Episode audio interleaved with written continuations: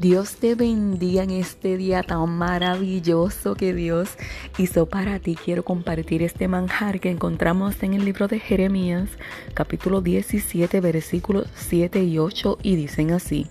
Bendito el varón que confía en el Señor y cuya confianza es el Señor porque él será como árbol plantado junto a las aguas, que junto a la corriente echará sus raíces y no verá cuando viniera el calor sino que su hoja estará verde y el año de sequía no se fatigará ni dejará de dar fruto.